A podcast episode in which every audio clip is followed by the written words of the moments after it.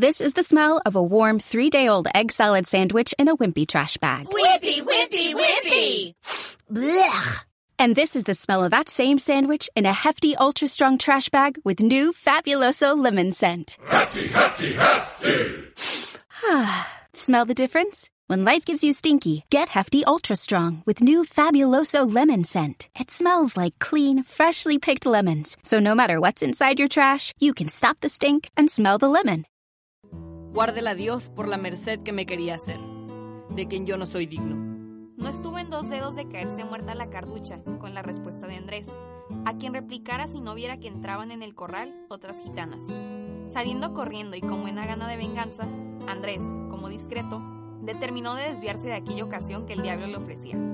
Pidió a todos los gitanos que aquella noche partiesen de aquel lugar. La carducha, que vio que en irse Andrés, ordenó que se quedara a la fuerza. Y así, con la astucia y secreto que su mal intento le enseñó, puso entre las alhajas de Andrés, que ella conoció por suyas, unos ricos corales y dos patenas de plata. Apenas habían salido del mesón cuando dio voces diciendo que aquellos gitanos le habían robado sus joyas, a cuyas voces acudió la justicia y toda la gente del pueblo. Los gitanos hicieron alto, y todos juraban que ninguna cosa llevaba con ello, y que sin miedo se los mostraría. De esto se aflijó mucho la gitana vieja, pero la buena de la carducha lo remedió con mucha brevedad todo, porque al segundo envoltorio que miraron, dijo que preguntasen cuál era de aquel gitano gran bailador, que ella le había visto entrar en sus aposentos dos veces, y que podría ser que aquel las llevase. Entendió Andrés que por él lo decía, y riéndose dijo, Ay, señora doncella, esta es mi recámara y este es mi asno. Si encuentras en ella y en él lo que le falta, yo lo pagaré con las condenas que se me otorguen, fuera de sujetarme al castigo que la ley le da a los ladrones.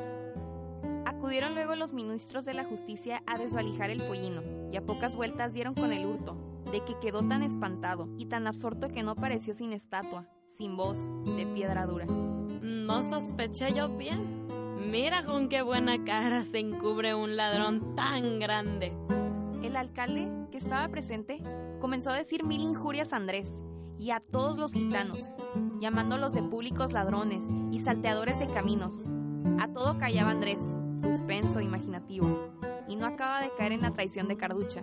En esto se llegó a él un soldado bizarro, sobrino del alcalde, diciendo: ¿No me esperaste el gitánico podrido de hurtar?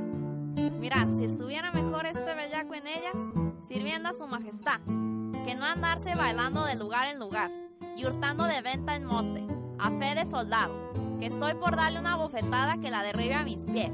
Y diciendo esto, alzó la mano y le dio un bofetón tal que le hizo volver de su embelezamiento y le hizo acordar que no era Andrés Caballero, sino don Juan y Caballero. Y arremetido al soldado con mucha presteza y más cólera, le arrancó su misma espada de la vaina y se le encaja al soldado, dando con él muerto en tierra. Aquí fue el gritar del pueblo, aquí el desmayarse preciosa y el turbarse Andrés de verla desmayada. Aquí el acudir todos a las armas y dar tras el homicida. Creció la confusión, creció la grita, y por acudir Andrés al desmayo de Preciosa, dejó de acudir a su defensa. Finalmente, tantos cargaron sobre Andrés que le prendieron y lo arrojaron con dos muy gruesas cadenas. Bien quisiera el alcalde ahorcarle luego, si estuviera en su mano, pero hubo de remitir a Murcia por ser de su jurisdicción. No lo llevaron hasta otro día, y en el que allí estuvo, pasó Andrés muchos martirios, que el indignado alcalde y sus ministros y todos los del lugar le hicieron. Prendió el alcalde todos los más gitanos y gitanas que pudo, porque los más huyeron, y entre ellos Clemente, que temió ser cogido y descubierto. Finalmente, con la somuria del caso y con muchos gitanos, entraron el alcalde y sus ministros con mucha gente armada en Murcia, entre los cuales iba Preciosa y el pobre Andrés. Ceñido de cadenas sobre un macho y con esposas. Salió toda Murcia a ver los presos, que ya se tenía noticia de la muerte del soldado. Pero la hermosura de Preciosa aquel día fue tanta que ninguno la miraba que no la bendecía. Y llegó la nueva de su belleza a los oídos de la señora corregidora, que por curiosidad de verla hizo que el corregidor, su marido, mandase que aquella gitanica no entrase en la cárcel todos los demás sí. Y Andrés le pusieron un estrecho calabozo, cuya oscuridad lo trataron de manera que bien pensó no salir de ahí, sino para la sepultura. Llevaron a Preciosa con su abuela, y llegándola así, la abrazó tiernamente, y no se hartaba de mirarla. Y preguntó a su abuela qué edad tendría aquella niña. 15 años, mm, dos meses más o menos. Eso estuviera agora, la desdichada de mi Constanza. Ay, amigas, que esta niña me ha renovado mi desventura. Tomó en esto preciosa las manos de la corregidora y besándolas muchas veces, se las bañaba con lágrimas y le decía, Señora mía, el gitano que está preso no tiene la culpa, porque fue provocado. Le dijeron ladrón y no lo es, le dieron un bofetón en su rostro, que es tal que en él se descubre la bondad de su ánimo. Por Dios, y por quien soy, señora, que le hagas guardar su justicia y que el señor corregidor no se dé prisa a ejecutar en el castigo con que las leyes la amenazan. Y si algún agrado les ha dado mi hermosura, los entretengo como quisiesen, porque en el fin de su vida está la mía. Él ha de ser mi esposo, y justos y honestos impedimentos han estorbado que aún, hasta ahora, no nos habemos dado las manos. Señora mía, si sabes que es amor y algún tiempo lo tuviste y ahora lo tienes de esposo, ten piedad, que amo tierna y honestamente al mío. En todo el tiempo que esto decía, nunca la dejó las manos, ni apartó los ojos de la mirada atentísimamente, derramando amargas y piadosas lágrimas en mucha abundancia. Estando en esto, entró el corregidor y hallando a su mujer y a Preciosa tan llorosas y tan encadenadas, quedó suspenso, así de su llanto como de la hermosura. Preguntó la causa de aquel sentimiento, y la respuesta que dio Preciosa fue soltar las manos de la corregidora y asirse de los pies del corregidor, diciéndole, Señor, misericordia, misericordia. Si mi esposo muere, yo soy muerta. Él no tiene la culpa, pero si la tiene, denme a mí la pena. Y si esto no puede ser, a lo menos déjeme despedirme de mi amado, que estoy rota como no tiene idea. Con nueva suspensión quedó el corregidor de oír las discretas razones de la gitanilla, y que ya, si no fuera por dar indicios de flaqueza, la acompañara en sus lágrimas. En tanto que esto pasaba, estaba la gitana vieja considerando grandes, muchas y diversas cosas, y al cabo de toda esta suspensión e imaginación dijo, Espérenme vuestras mercedes, señores míos, un poco, que yo haré que estos llantos se conviertan en risa, aunque a mí me cueste la vida. Y así, con ligero paso, se salió de donde estaba, dejando a los presentes confusos con lo que dicho había. En tanto, pues que ella volvía, nunca dejó preciosa las lágrimas, ni los ruegos de que se entretuviese la causa de su esposo. Volvió la gitana con un pequeño cofre debajo del brazo, y dijo al corregidor que con su mujer y ellas entrasen a una habitación, que tenía grandes cosas que decirles en secreto. El corregidor, creyendo que algunos hurtos de los gitanos quería descubrirle, por tenerle propicio en el pleito del preso. Al momento se retiró con ella con su mujer en su recámara, a donde la gitana, hincándose de rodilla ante los dos, les dijo, Sí, las buenas nuevas que les quiero dar, señores, no merecen alcanzar el perdón, que dio un gran pecado mío. Aquí estoy para recibir el castigo que quieran darme. Pero antes que le confiese quiero que me digan, señores, primero, si conocéis estas joyas. Y descubriendo el cofre donde venían algunos viejos adornos de preciosa, se le puso en las manos al corregidor y abriéndole vio aquellos dijes, pero no le cayó lo que podían significar, mirando también la corregidora, pero tampoco dio en la cuenta, solo dijo, Estos son adornos de alguna pequeña criatura.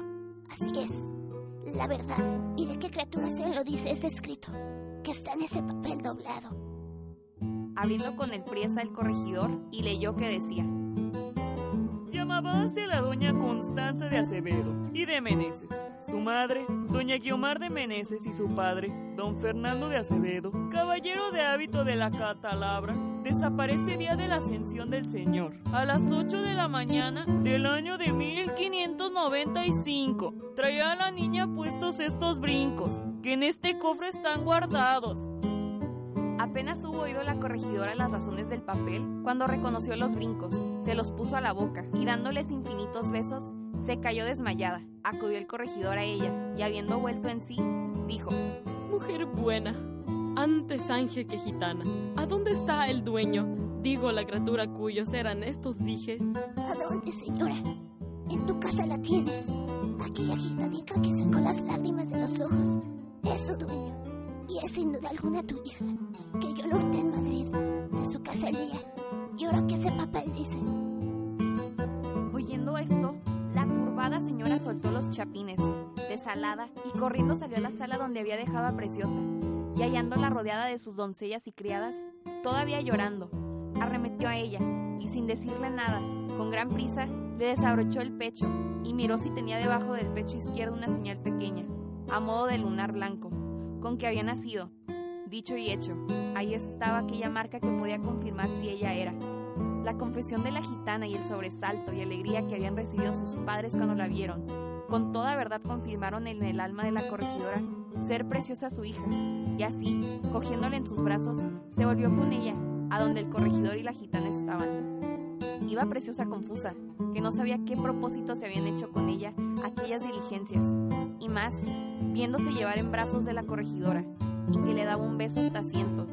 Llegó, en fin, con la preciosa carga doña Guiomar, a la presencia de su marido, y trasladándola de sus brazos a la del corregidor le dijo, Recibe, señor, a nuestra hija Constanza, que esta es sin duda, no lo dudes, señor, en ningún modo, que la señal del pecho he visto y más, que a mí me lo está diciendo el alma desde el instante que mis ojos la vieron.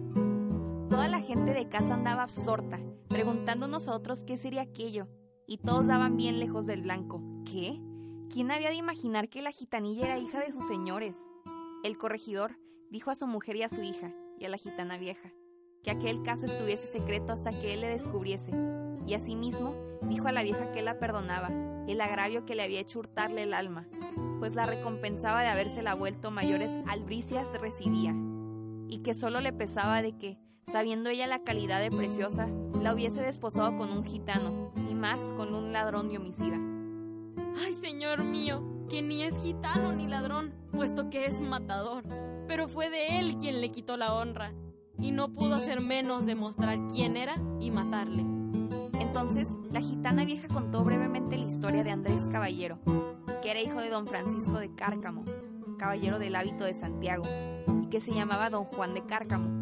Asimismo, del mismo hábito, cuyos vestidos ella tenía, cuando los mudó en los de gitano, contó también el concierto que entre Precioso y don Juan estaba hecho, de aguardar dos años de aprobación para desposarse o no. Puso en su punto la honestidad entre ambos y la agradable condición de don Juan. Tanto se admiraron de esto como del hallazgo de su hija, y mandó el corregidor a la gitana que fuese por los vestidos de don Juan. Ella lo hizo así, y volvió con otro gitano que los trujó. En tanto que ella iba y volvía, hicieron sus padres a Preciosa cien mil preguntas, a quien respondió con tanta discreción y gracia que aunque no lo hubieran reconocido por hija, los enamoró de inmediato, preguntando si tenía alguna afición a don Juan. Respondió que no, respondió que no más de aquella que le obligaba a ser agradecida a quien se había querido humillar a ser gitano por ella, pero que ya no se extendería más el agradecimiento de aquello que sus señores padres quisiesen. Calla, hija preciosa, que este nombre de preciosa quiero que se te quede, en memoria de tu pérdida y de tu hallazgo. Señor, siendo tan principal don Juan de Cárcamo como lo es, y queriendo tanto a nuestra hija, no estaría mal dársela de esposa. Apenas llega preciosa a nosotros y ya quieres que la perdamos. Gocémosla algún tiempo, que casándola no será nuestra, sino de su marido. Ah, esposo mío, tienes razón, señor. Pero da orden de sacar a don Juan, que debe de estar en algún calabozo.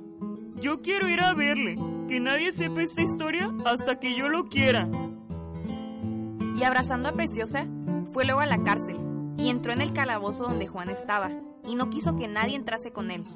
Hallando entre ambos pies en un cepo y con las esposas a las manos, era la estancia oscura, pero hizo que por arriba abriesen una lumbrera, por donde entraba luz, y así como vio, le dijo, ¿Cómo está la buena pieza? Sabed, ladrón puntuoso, que yo soy el corregidor de esta ciudad, y vengo a saber de mí a ti, si es verdad que es esposo de una gitanilla que viene con nosotros. Oyendo esto Andrés, imaginó que el corregidor se debía de haber enamorado de Preciosa. Si ella ha dicho que soy su esposo, es mucha verdad. Y si ha dicho que no lo soy, también ha dicho la verdad, porque no es posible que Preciosa diga mentira. ¿Tan verdadera es? No es poco serlo, para ser gitana. Ahora bien, ella ha dicho que es su esposa, pero que nunca le has dado la mano. Ha sabido que según es su culpa, mueres por ella, y me ha pedido que antes de su muerte la despose contigo, porque se quiere honrar con quedar viuda de un tan gran ladrón como tú. Pues hágalo a sus órdenes, señor corregidor, como ella lo suplica, que como yo me desposé con ella, iré contento a la otra vida. ¿Cómo apartar de esto con nombre de ser suyo? Tanto la quiero que decirlo no es nada. En efecto, señor corregidor, mi causa es concluya. Yo maté al que me quiso quitar la honra. Yo adoro a esa gitana. Moriré contenido si muero en su gracia, y sé que no nos ha de faltar la de Dios.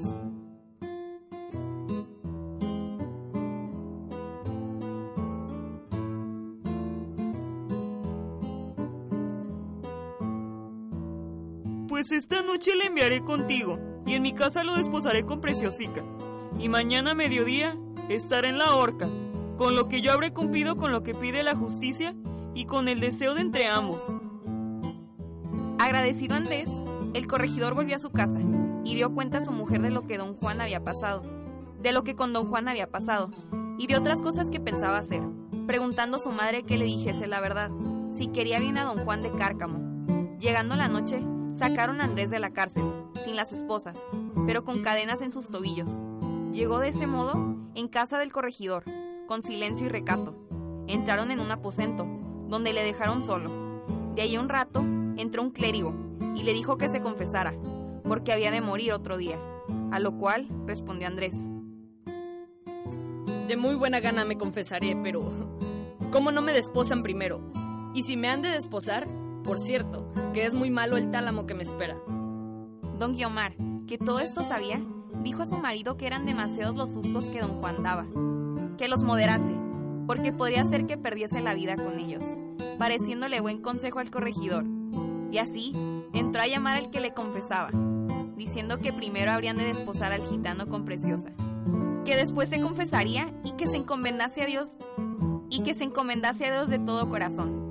En efecto, Andrés salió a una sala donde estaban solamente don Guiomar, el corregidor, Preciosa y otros dos criados de la casa.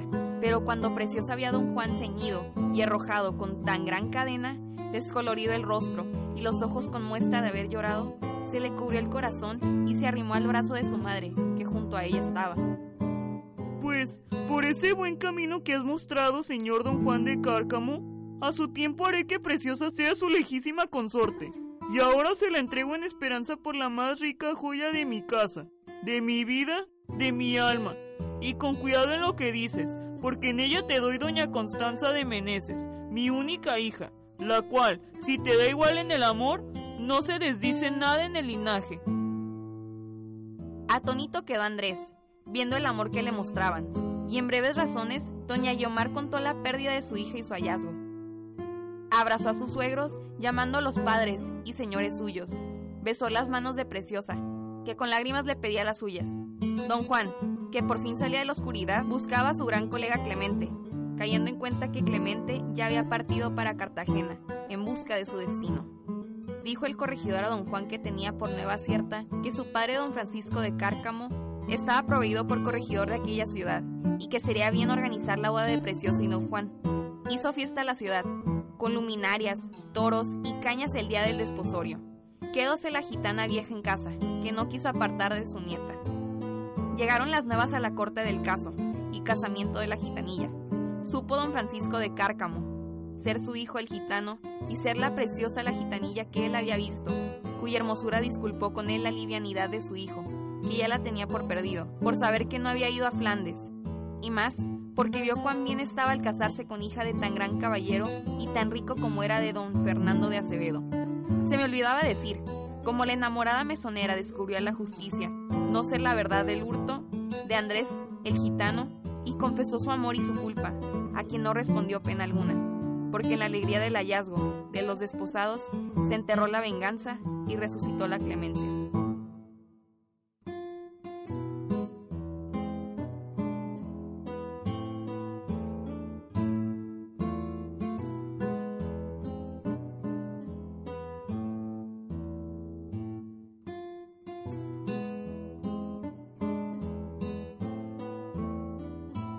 This episode is made possible by PwC. A robot may not be coming for your job, but competitors are coming for your market share.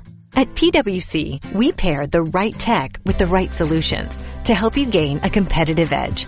Reimagine operations from the cloud fuel innovation with responsible AI, and detect risks before they become headlines. That's human-led and tech-powered. It's all part of the new equation. Learn more at thenewequation.com.